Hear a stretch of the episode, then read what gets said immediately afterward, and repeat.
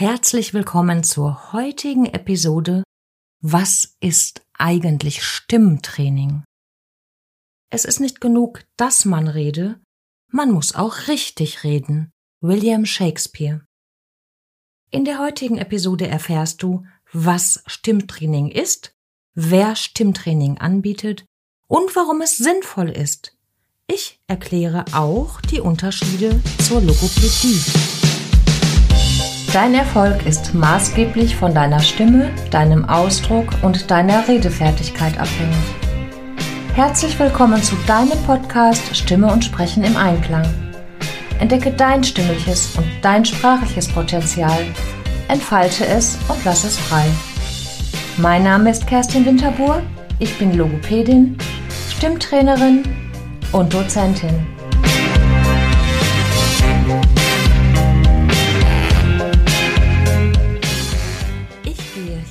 Heute auf die Sprechstimme und nicht auf die Gesangsstimme ein. Die Begriffe Stimmtraining, Stimmtrainer oder Stimmtrainerin sind nicht geschützt. Ebenso wie Stimmcoaching. Das heißt, dass jeder und jede Stimmtraining anbieten könnte. Hier folgt bereits mein erster Tipp für heute. Falls du dich für ein Stimmtraining entscheiden solltest, schau dir die Vita, den Werdegang des Anbieters oder der Anbieterin an. Schau dir sorgfältig Ausbildung und jetzigen Beruf an, bevor du dich entscheidest. Und bedenke, nicht wer am lautesten schreit, die meisten Follower hat, die meisten Bewertungen hat, ist auch wirklich so gut, wie er tut. Du kannst dir Follower und Bewertungen kaufen und in Anzeigen gut das Programm bewerben. Stimmtraining bieten in der Regel LogopädInnen, Atem-, Stimm- und SprechlehrerInnen, LinguistInnen, SchauspielerInnen und so weiter an. Ja, und was ist jetzt Stimmtraining? Du findest keine Erklärung im Duden. Grob gesagt wird an der Stimme gearbeitet. Haltung, die innere und die äußere Haltung, Atmung, Artikulation und Stimme bilden eine Einheit. Doch viele weitere Themenbereiche gehören zum Themenfeld Stimme.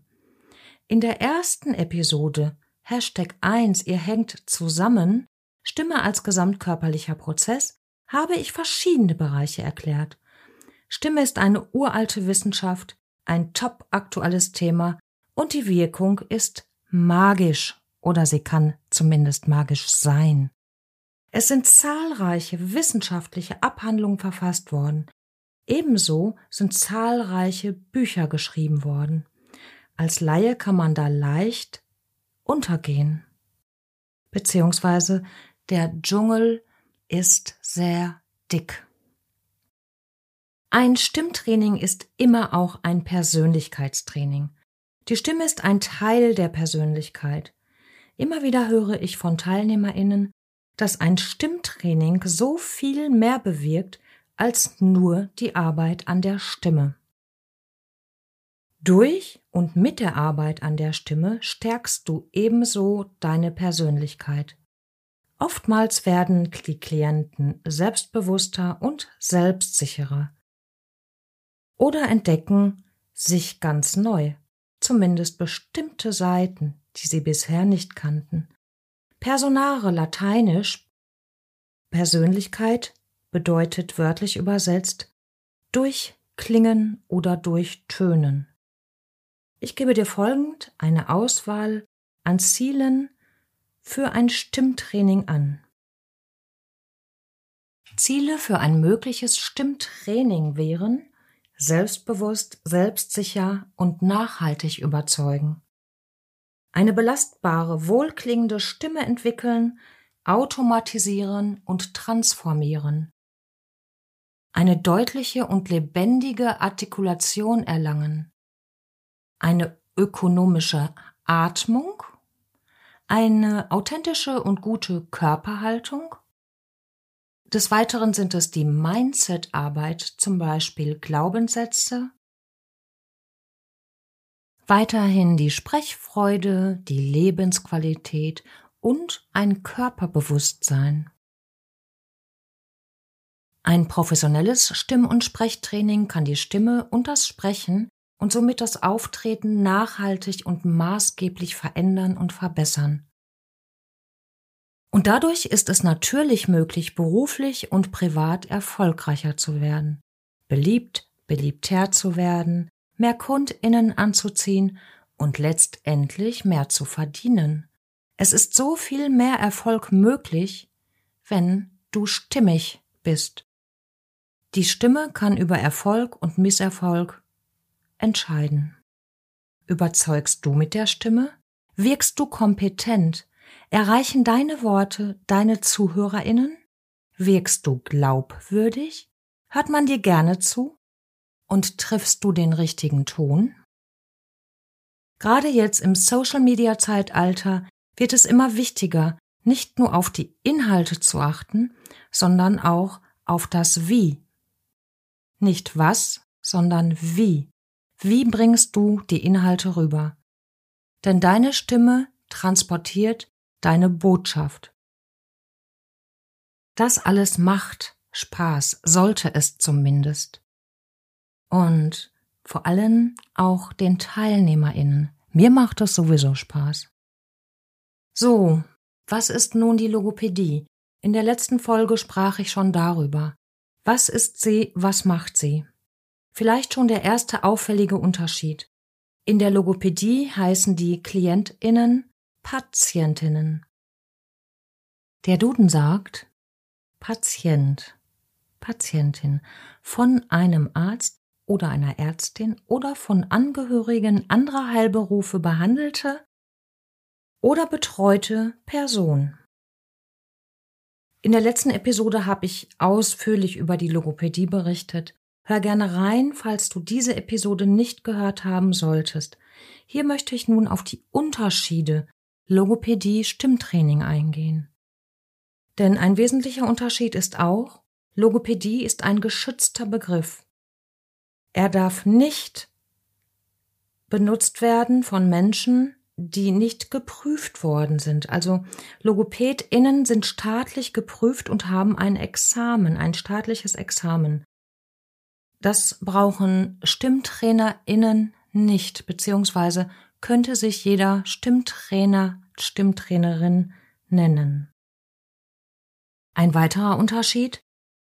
Logopädie wird medizinisch verordnet. Das heißt, erst wenn eine medizinische Diagnose vorliegt, darf die Ärztin oder der Arzt eine Verordnung zur Logopädie ausstellen. Bevor die logopädische Therapie dann beginnt, wird eine Anamnese aufgenommen und die logopädische Diagnostik erstellt. Die logopädische Arbeit muss wirtschaftlich und ausreichend sein, immer mit dem Ziel, dass die Kommunikation hergestellt oder wiederhergestellt werden sollte, um dem Patienten eine Teilhabe am Leben oder dem Beruf zu ermöglichen. Diagnosen für logopädische Stimmtherapien könnten zum Beispiel psychogene Dysphonien, funktionale Dysphonien oder organische Dysphonien sein. Und nun mal den Unterschied ganz direkt, also als Fazit dazu. Ein Stimmtraining kann jeder und jede machen und muss sich einfach dafür entscheiden. Logopädie wird Verordnung, das heißt, der Arzt, die Ärztin stellt eine Verordnung aus. Das Stimmtraining zählt zum Training, Coaching. Logopädie ist ein Heilmittel. Das heißt, es erfolgt eine logopädische Therapie, während wir vom Stimmtraining eher von Training sprechen. Ja, im Stimmtraining gibt es KlientInnen oder TeilnehmerInnen, und in der Logopädie gibt es PatientInnen. Wenn du ein Stimmtraining machst, zahlst du es in der Regel selbst oder es wird vom Arbeitgeber, von der Arbeitgeberin übernommen. Wenn du Logopädie verordnet bekommst, dann wird ein Großteil von den gesetzlichen oder auch privaten Kassen, Krankenkassen übernommen. In der Regel wird dann ein Eigenanteil gezahlt. Personen, die ein Stimmtraining buchen, kommen in der Regel aus eigenem Willen. Das ist nochmal ein bedeutsamer Unterschied, weil das macht etwas mit der Motivation. Das heißt, die Motivation ist intrinsisch, sie kommt von innen heraus, von der Person selbst. Das kann natürlich auch in der Logopädie sein, doch in der Regel werden diese Personen geschickt. Das heißt, entweder wird es vom Arzt verordnet, das heißt, es fällt dem Arzt auf, der Ärztin oder auch Angehörigen. Im Stimmtraining ist das Ziel selbstbestimmt, das heißt, es wird zusammen ein Therapie- oder Trainingsplan ausgearbeitet und du kannst daran arbeiten, was dir wichtig ist und was du möchtest. Die Ziele in der Logopädie haben zum Ziel, ja, oder haben den Zweck, ausreichend zu sein, wirtschaftlich. In meiner individuellen Praxis Logopädie stellte sich ein Patient vor, aufgrund von Sprechstörungen, Störung der Artikulation.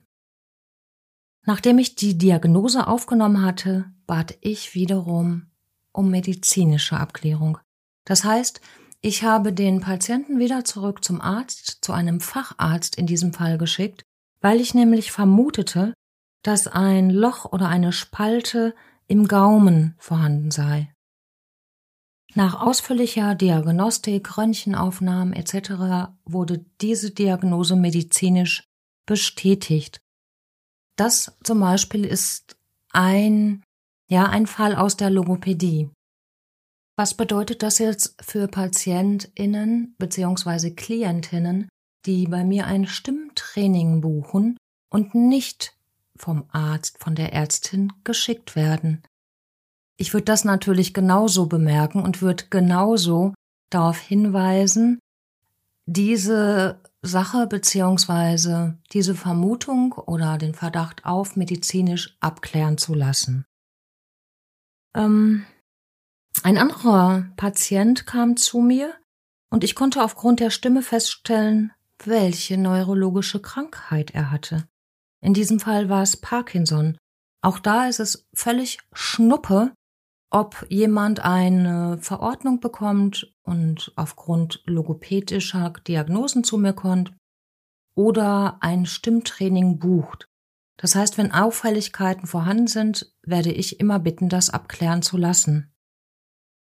Ja, und jetzt stell dir mal vor, wie als Logopädin oder Stimm- und Lerntrainerin, wie ich darauf reagiere, wenn ich von vermeintlich guten, wirklich guten RhetoriktrainerInnen höre, bei Stimmproblemen einfach mal üben, üben, üben. Auch darüber habe ich eine Episode aufgenommen mit dem Titel Üben, üben, üben. Hör gerne mal rein.